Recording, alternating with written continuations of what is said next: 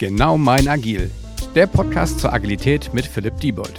Herzlich willkommen zu einer neuen Folge des Genau mein Agil Podcasts und ich freue mich, dass wir uns endlich auch mal mit den verschiedenen Rollen und was hinten dran steckt so ein bisschen befassen. Wir haben heute nämlich äh, Nina zu Gast und ich freue mich, dass wir mit dir, Nina, so ein bisschen über die Sicht des Product Owners auf das Thema Hypothesen und wie ich die evaluieren und messen und so weiter und so fort kann. Bevor wir da aber tief einsteigen und wahrscheinlich eine halbe Stunde uns tot diskutieren, ähm, Nina, vielleicht möchtest du dich erstmal den Zuhörern ähm, vorstellen. Ja, sehr gerne. Also ich freue mich auch schon auf das Gespräch, das vorweg. Das ist schön. Ähm, ja, ich bin Product Ownerin schon seit jetzt acht Jahren. Ähm, mittlerweile bin ich bei der Empolis Information Management GmbH das jetzt schon zweieinhalb Jahre. Ich verantworte dort das SaaS-Produkt Service Express. Das ist ganz spannend, weil wir ähm, eine recht mächtige Suche bereitstellen und man kann im B2B-Bereich dann über seine vermutlich bislang sehr verteilten Dokumente äh, mit unserem Tool sehr zentral suchen und dann mit dem, was man gefunden hat, ähm, Servicefälle lösen. Man kann es auch als Knowledge Base nutzen. Es gibt sehr viele Einsatzbereiche. Primär sind wir in der Branche äh, produzierendes Gewerbe unterwegs. Aber man kann sich eigentlich jede Branche denken, in der man ähm, seine über die Jahre angehäuften Dokumente wiederfinden möchte und durchsuchbar haben möchte. Genau, dem Bereich bewege ich mich und wir arbeiten natürlich agil. Ja, sonst würde eine Rolle des Product Owners ja gar keinen Sinn machen. Genau.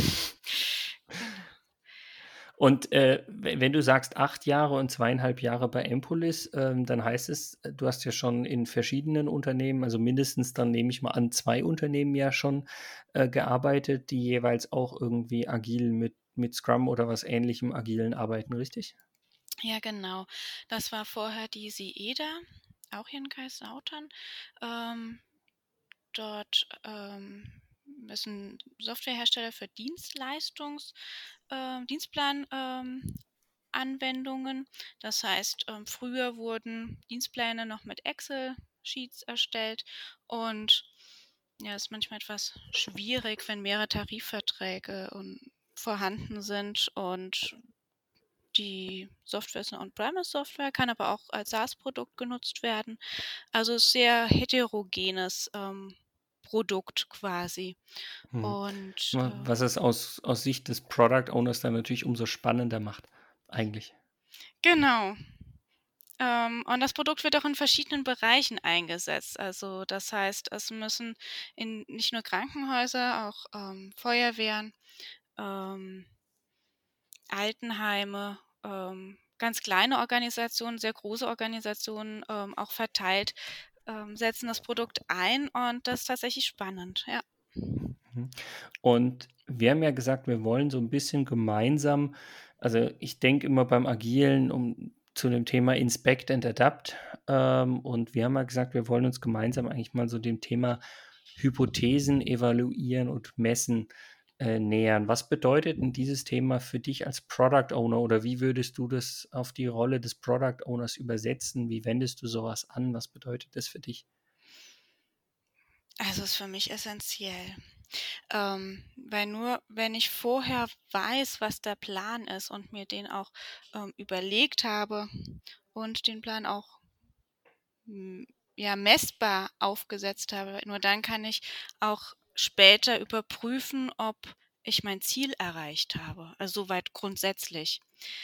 Ähm, und im Agilen oder so wie ich arbeite, ähm, arbeite ich eher kleinschrittig. Das heißt, dieses ähm, Expect and Adapt ist äh, genau auf dieses kleinschrittige Verfahren um, kann man es gut an, wenden. Das heißt, man überlegt sich aus diesem großen Plan, ähm, überlegt man sich den besten oder leitet sich aufgrund der verschiedenen Informationen, die vorliegen, den besten ersten Schritt, also den wertvollsten ersten Schritt auch ab und stellt eine Hypothese auf, mit der man denkt, dass der Wert geschaffen werden kann. Die Hypothese soll natürlich auch umsetzbar sein und am Ende soll auch messbar sein, ähm, habe ich denn das Ganze auch erreicht? Also ich finde, mhm. es gibt auch nie immer den einen Weg. Also es gibt auch ähm, Situationen, wo man dieses theoretische, ähm, anmutende Konstrukt nicht anwenden kann, in denen man ähm, dann schon so viel Informationen hat, dass man diesen Schritt so schon gehen kann, diesen ersten Experimentierschritt. Ähm, aber es ist dann nicht so wertvoll. Dann weiß ich, okay, ich habe meinen mein, ähm, mein Plan abgearbeitet, habe aber, kann aber nicht nachvollziehen, dass ich das wirklich gut getan habe und ähm, nachhaltig für das mhm. Produkt. Was, was ich jetzt an der Stelle super spannend finde, ich meine, du sprichst immer vom Plan. Jetzt können es ja Leute, Zuhörer geben, die sagen, oh, die ganze Zeit wird über Plan gesprochen was hat denn das eigentlich mit Agilität zu tun? Ich versuche das jetzt mal zu übersetzen, wie ich das verstehe und vielleicht kannst du mir dann auch sagen, ob, ob das genauso gedacht war oder ob du es vielleicht auch anders verstehst, weil also für mich ist, wenn du sagst, dieser Plan, der am Anfang erstellt wird, könnte man ja eigentlich auch als Product Backlog fast bezeichnen oder vielleicht auch Roadmap im Product Backlog mit einzelnen Releases oder sowas. Und die Hypothesen, die du aufstellst, sind es dann nicht quasi so ein bisschen die Sprints, oder die Sprint-Backlogs, mit denen ich starte und sage, ich gehe davon aus, dass das jetzt im aktuellen Stand fürs erste den best oder den höchstmöglichen Wert für, für dich als Product Owner oder für den Kunden bedeutet? Also zum ersten Punkt, der Plan, ja, das ist eine Roadmap, also das beschreibt es am besten. Ähm, mhm. Es ist allerdings nicht immer so, dass ich jetzt eine, ähm, ich wenn ich jetzt ähm, ein Produkt weiter voranbringe, ist es manchmal auch so, dass kleinere, also dass das ähm, das To-Do eine kleinere ähm, Granularität hat, also dass ich dann quasi eher eine Epic habe, die sich im Backlog wiederfindet ähm, oder eine Story. Also die, ich habe ganz bewusst Plan gesagt, mhm. weil mhm. ähm, das Verfahren in jeder Granularität anwendbar ist. Ähm, also egal, ob ich jetzt eine Roadmap habe, ja, genau. Epic als größere Anforderung oder fast Feature oder eine einzelne kleine User Story, ja. Genau, ich starte mit einer Idee ähm, und möchte diese in die Wirklichkeit umsetzen, aber ähm, weiß jetzt noch nicht so genau, passt das denn und muss jetzt evaluieren ähm, und überprüfen. Da gibt es ja verschiedene Möglichkeiten, das zu tun. Ähm, und ich bin der Meinung, dass man mit solchen Hypothesen gut arbeiten kann. Und ähm wenn, wenn, du sagst, es gibt da verschiedene Möglichkeiten, es zu tun, welche, welche siehst du da? Welche meinst du denn? Es gibt ja auch dieses ähm, Design Thinking. Zum Beispiel, ja. An der Stelle habe ich ein anderes Vorgehen. Also da ähm, stelle ich jetzt nicht konkret eine Hypothese auf. Ich arbeite mit einem interdisziplinären Team. Also ich habe ähm, an der Stelle vielleicht auch ein ganz anderes Mindset am Start. Und ähm, also in meinem Umfeld arbeite ich immer ähm, mit ähm, Entwicklern und ja. da kann man dann auch nicht, also dann kann man nicht jedes, äh, jede Methode anwenden. Und ich finde, ähm, die Methoden zu wechseln, finde ich auch schwierig. Ähm, man bekommt dann keine Routine und kann auch da sich nicht verbessern. Also wenn ich immer wieder denke, hm, jetzt habe ich die eine Methode, die passt jetzt hier, dann könnte ich ja nächstes Mal die andere Methode nehmen. Ich bin ja nicht auf der grünen Wiese und alleine. Ich bin, arbeite ja in einem Umfeld mit anderen ähm, Kollegen zusammen. Das heißt, die muss ich auch mitnehmen. Die muss ich auch auf die Reise mitnehmen, wie das Produkt sich entwickeln soll. Und deswegen finde ich es praktisch. Diese. Ja, und, und, und, dieses, dieses Hypothesen äh, testen oder, oder evaluieren und sozusagen auch messen, das gilt ja dann eigentlich, was ich ganz schön finde von der, von der Formulierung her, gar nicht zwingend ja nur für dich oder für die Rolle des Product Owners, sondern wie du es so schön formuliert hast, ja eigentlich für, für das gesamte ich sage jetzt mal Entwicklungsteam, muss ja gar nicht per se irgendwie ein Scrum-Team sein, sich ähm, auf diese Reise hin zu diesem Produkt oder Produktvision, was ja selbst per se auch nochmal eine Hypothese ist, weil ich weiß ja auch nicht, ob das Produkt genauso ankommt, wie ich vermute. Also das ist wieder das mit diesen verschiedenen Granularitätsebenen, von denen du gesprochen hast.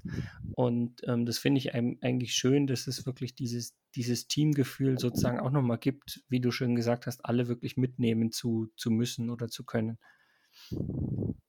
Genau. Es ist allerdings auch keine Methode, die es jedem gefällt. Also das ist mir vollkommen bewusst. Also man arbeitet sehr viel mit Sprache und man präzisiert ganz genau, ähm, wo die, also was der nächste Schritt sein soll. Und also das ist so dann so der Nachteil an der Methode, dass man sich bisweilen an einem Wort ähm, dann festarbeitet. Ähm, aber ich finde, es ist richtig und notwendig, damit man eine gute Basis für den Start hat und ähm, später dann auch sauber evaluieren kann, ob man sein Ziel erreicht hat. Das muss man mhm. auch ganz klar sagen. Es ist nicht immer für jeden die beste Methode. Ja, wobei das, was ich sehr, sehr spannend finde, ich meine, wenn man von, von Agilität spricht, spielt ja Kommunikation eine ganz, ganz essentielle Rolle. Und ähm, wenn wir von Kommunikation sprechen, ist natürlich auch Sprache dabei, egal ob jetzt das, die geschriebene Sprache oder die gesprochene Sprache, das ist ja per se erstmal egal. Also wir wollen jetzt vielleicht noch gar nicht zwingend über, über Dokumentation sprechen, ja irgendwie auch ähm, essentiell. Vielleicht, wenn du die Zeit und Lust hast, ähm, kann ich dir gerne mal eine kurze Übung, die ich bei mir in einem Training immer mache, mal kurz erklären, weil das finde ich bezeichnet immer dieses Thema Kommunikation und Sprache sehr, sehr gut. Ich mache nämlich mit den Teilnehmern Origami. Und das Spannende ist erstmal, wenn, wenn du sagst, ja, hier, wir machen jetzt eine Origami-Übung, die drehen sich alle schon um, schütteln mit dem Kopf, sagen, was, was will denn der Coach oder Trainer jetzt auf einmal machen? Ne? Ja. Und das ist eine Origami-Anleitung, und einer ist der Product Owner, der kriegt quasi die Anleitung, als wäre es eine Art Spezifikation vom Kunden. Und der andere ist der Entwickler. Und jetzt kannst du dir vorstellen, es gibt drei Teamszenarien. In dem einen Szenario sitzt man nebeneinander, es können beide die Anleitung lesen und man kommuniziert darüber, wie man die versteht, weil um ehrlich zu sein, die Anleitung ist halt so ein bisschen schlecht geschrieben mit Absicht, weil ich glaube, du kennst es auch als Product Owner, dass die Kundenspezifikation an manchen Stellen halt so lückenhaft oder nicht zu den Bildern passt oder sonst was. Und in dem Team-Szenario geht es noch ganz gut. Dann gibt es aber auch ein Szenario, wo man sich gegenüber sitzt und nur der Product Owner sieht die Anleitung, aber er hat den Vorteil, er sieht noch, was der Entwickler sozusagen faltet. Und das Highlight ist immer die Leute, die Rücken an Rücken sitzen weil da merkst du sofort, äh, wie essentiell die Kommunikation ist. Allein der erste Schritt, ja, falte das Papier in der Hälfte. Ja, was bedeutet jetzt Hälfte? Habe ich das hochkant? Habe ich das vertikal, horizontal? Gott weiß was, ja. Ähm, das kann ich jedem potenziell nur mitgeben. Ähm, das Thema Sprache, also wie du es ja auch schon gesagt hast, ist in dem Moment essentiell und gerade wenn ich nachher hinten in dieses Messen kommen will, dann ähm, geht es ja gar nicht, ohne dass ich es vor, vorher präzise formuliert habe. Das stimmt. Ähm, also ich kenne die Übung auch in der Theorie. Also ich habe sie jetzt noch in keinem Team durchgeführt oder war Teilnehmer. Ähm, Musst du mal machen, kann ich nur empfehlen. Ja, aber ich kenne die Ergebnisse, die sehr, ähm, ja, also sie beschreiben genau das, was du sagst wie wichtig Sprache ist, wie wichtig Kommunikation ist. Ähm, das stimmt, aber auch das Niederschreiben, also dass, ähm, dass man einmal festhält, wie ist es denn, damit man einfach auch nochmal nachlesen kann, ohne dass, das, dass es zu viele Artefakte gibt. Also das finde ich auch an der Stelle wichtig. Ähm, und das Maß zu finden. das ist bei einer Hypothese total einfach. Man hat einen Dreizeiler am Ende des Tages. Mhm. Und ähm, wie, wie evaluierst oder misst du das Ganze dann? Also wie sieht dann quasi der, der Check hinten raus dagegen aus? Ist das dann auch von dir mit dem Team? Macht ihr das im, im Sprint-Review, je nachdem, auf welcher Granularitätsebene man sich vielleicht befindet? Wie, wie funktioniert denn das? Das ist unterschiedlich. Ähm, also wir haben einerseits, ähm, wenn wir sehr früh dran sind bei der, ähm, also wenn es noch um Solution Discovery geht, wenn es noch um ähm, ja, Prototyping geht, Mhm. ähm, dann gehen wir zu Anwendern, sprechen, ähm, also wir sind mehrere ähm, und sprechen dann mit den Anwendern. Ähm, ich halte mich eher im Hintergrund. Die Kollegen ähm, aus dem UX-Team unterstützen da mehr. Ähm, und es geht dann um, je nachdem, welche, ähm, welchen Bereich es trifft, meistens die UI, also meistens die Benutzeroberfläche. Und dann holen wir einmal standardisiertes Feedback ein in Form von Fragebögen, ähm, aber auch, dass wir Beobachtungen durchführen und überprüfen, wie sind denn die Wege und überprüfen, ob dann ähm, quasi das, was wir angenommen haben, ähm, ob wir dann einen Pain beispielsweise gelöst haben, den wir vorher identifiziert haben, der dann gelöst ist, oder ähm, ob denn die Funktionalität so ähm, bereitgestellt ist und nutzbar ist, einen Wert darstellt. Also das ist das eine. Ähm, zusätzlich haben wir noch ähm, die Möglichkeit, ähm, die Nutzerdaten ähm, zu erfassen in einem abgestimmten Bereich. Also das machen wir auch auf Basis unserer Datenschutzrichtlinien. Das ist ganz ähm, offen und transparent. Und ähm, auf Basis dessen können, haben wir die Chance, ähm, auch Auswertungen in größerer Menge zu fahren, also kundenübergreifend und nutzerübergreifend. Und daraus können wir dann auch, ähm, das macht meistens ich dann, ähm, daraus kann ich dann Auswertungen ähm, durchführen und kann weitaus ähm, objektiver bewerten, ob denn ein Feature ankommt oder nicht. Aber das ist dann eher am Ende. Also es, je nachdem, an welcher Stelle man sich befindet, ähm, je früher man im Entwicklungsprozess sich befindet, ähm, umso mehr ähm, ist es eine Mischung aus strukturierter Datenerfassung in Form von Fragenbögen plus Beobachtungen. Und je weiter hinten man sich im Entwicklungsprozess befindet, quasi auch nach Auslieferung fast schon, ähm, dann werden die ähm, Nutzerdatenerfassung zu Rate gezogen. Da gibt es auch viel mehr Informationen dann an der Stelle. Und da wir iterativ arbeiten, ähm, kann es dann durchaus sein, dass es dann nochmal eine Schärfung an der einen oder anderen Stelle geben kann. Oder ähm, die, das Ziel ist erreicht. Genau. Ich, ich wollte gerade sagen, ohne, ohne Schärfung wäre es ja auch irgendwie kaum ein agiler Prozess nachher. Mhm. Genau. Ähm, was, was ich jetzt an der Stelle super spannend finde und was ich mich auch gerade gefragt habe, ist, äh, wenn du das mit dem, mit dem Hypothesen evaluieren, messen und dann quasi auch ähm, nachher äh, ja quasi Feedback auf die Hypothese bekommend ist, ähm, ist ja ganz spannend, weil, also ich stelle mir vor, dass man diese Ergebnisse dann auch bei euch zum Beispiel im Marketing, im Vertrieb, aber auch aus deiner Rolle gegenüber einem Geschäftsführer oder sonst was verwenden kann. Ähm, hast du da auch gewisse Erfahrungen schon gemacht? Weißt du, was ich meine? Ja, also ähm, im Moment ist es so, dass wir ähm, in unserem näheren Umfeld die Informationen verteilen. Also das heißt innerhalb der Cloud-Entwicklung ähm, und die Stakeholder, die uns dann am nächsten sind.